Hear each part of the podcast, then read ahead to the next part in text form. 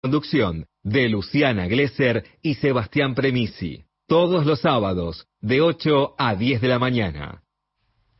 Y así de lleno a lo que va a ser el tema de la jornada del tratamiento por la modificación de la ley de impuestos a las ganancias que eleva el el piso del mínimo no imponible a 150 mil pesos salario neto y va a beneficiar a un millón doscientos mil trabajadores también con un costo fiscal elevado de 45 mil millones. Por eso estamos en comunicación telefónica con Walter Correa, diputado nacional del Frente de Todos, al que le espera una sesión maratónica. ¿Estás preparado, Walter? Sí, sí, obviamente que estamos preparados y, y más que nada eh, con mucha tranquilidad y mucho orgullo de, de como trabajador poder estar presente en este recinto donde se pueda eh, discutir, debatir este mal llamado impuesto a las ganancias y, levantar la mano con el bloque del Frente de Todos para que miles y miles de trabajadores y trabajadoras dejen de, hacer este aporte, ¿no? Y que se refleje, digamos, en el consumo, en los gastos diarios, en, la mejora de la, de la situación de cada laburante. Así que estoy ansioso por, por estar presente. Walter, ¿cómo te va? Sebastián Premisi te saludan. ¿Qué tal, Sebastián? ¿Cómo estás? Para repasar un poco, digo, la Alianza Cambiemos había llegado al gobierno diciendo que trabajadores y trabajadoras iban a dejar de pagar ganancias, el 23-25% del total de trabajadores y jubilados empezaron a pagar eh, ganancias. ¿Qué, ¿Qué, nivel de, de debate imaginas hoy con, con, la oposición teniendo en cuenta ese marco?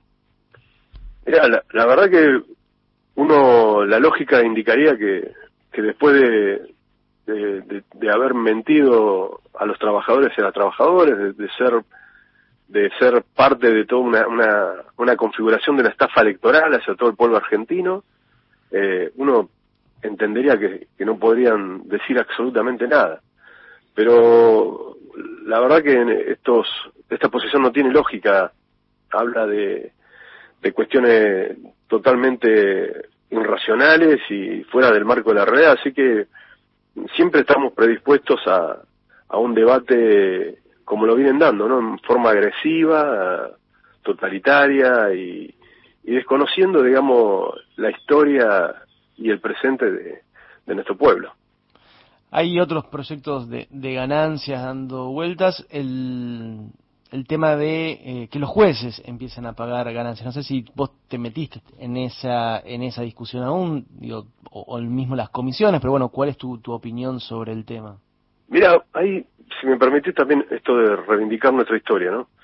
En, el, en el gobierno de Cristina se atacó sistemáticamente como que Cristina hubiera inventado lo que significa el impuesto a las ganancias, ¿no? Y vos ves la, la, los medios masivos monopólicos, las tapas de Clarín y La Nación hablando eh, en el gobierno de Cristina, en, en, digamos, poniéndole en contra de los trabajadores, poniendo en contra de los trabajadores de, con respecto al impuesto a la ganancia, y los jueces también eh, sacaban fallos cada una vez por semana, ¿no? En, en, defendiendo, manifestando o escribiendo dictámenes del impuesto a la ganancia y, la alimentaban, digamos, los medios masivos monopólicos. Esos mismos jueces que hasta el día de hoy no pagan impuesto a las ganancias, donde yo considero que es una monarquía judicial reinante, ajena al sistema democrático, que denosta el sistema democrático.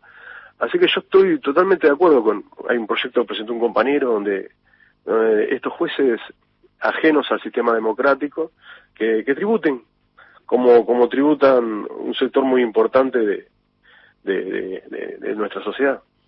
Walter, eh, vos recién te referías al impuesto a las ganancias como mal llamado impuesto a las ganancias y eso te posiciona claramente en, en contra, ¿no? De esta figura impositiva. Digo, supongo que crees que eh, no se debe grabar y te quiero preguntar en ese sentido por la situación de CEOs y gerentes que también son asalariados, ¿no? Si les corresponde o no les correspondería la aplicación de este impuesto. ¿Qué pasa en la perspectiva comparada con otros países del mundo, países desarrollados donde este es el impuesto por excelencia y también en la recaudación nacional, donde junto con IVA, que quizás es un impuesto mucho más regresivo y no parece eh, que vaya a ser tocado en los próximos días, explican justamente la recaudación del Estado para el desarrollo de políticas públicas en un marco bastante ajustadito.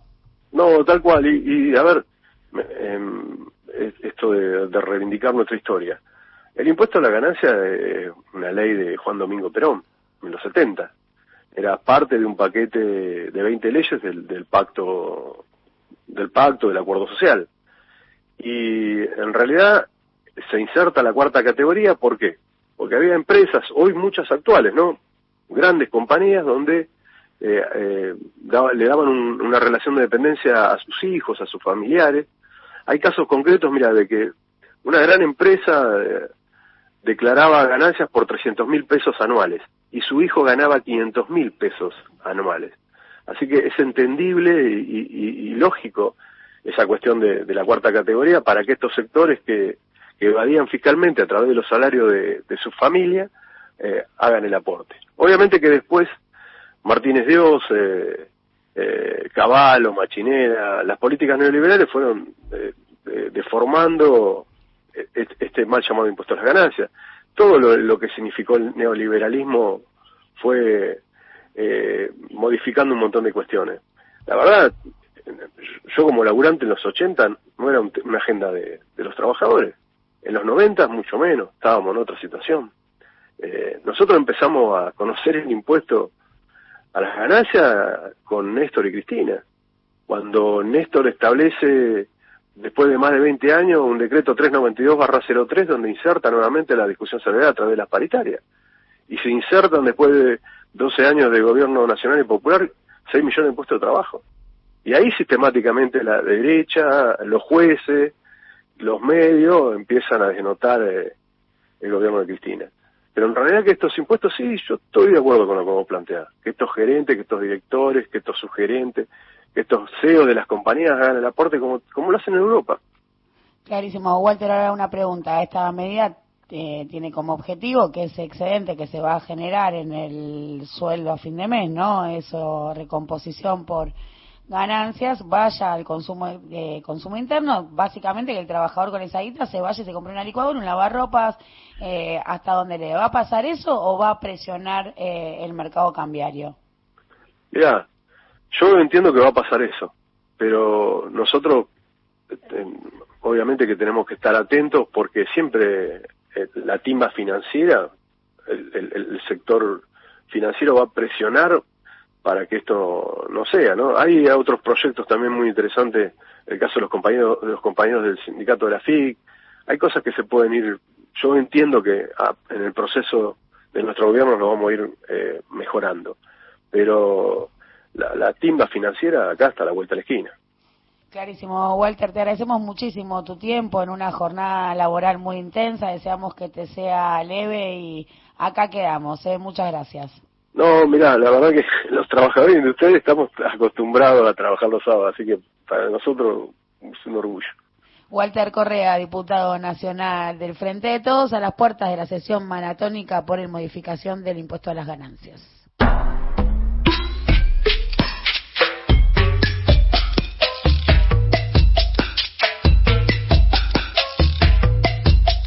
Metidos, chapuceando, zambullidos,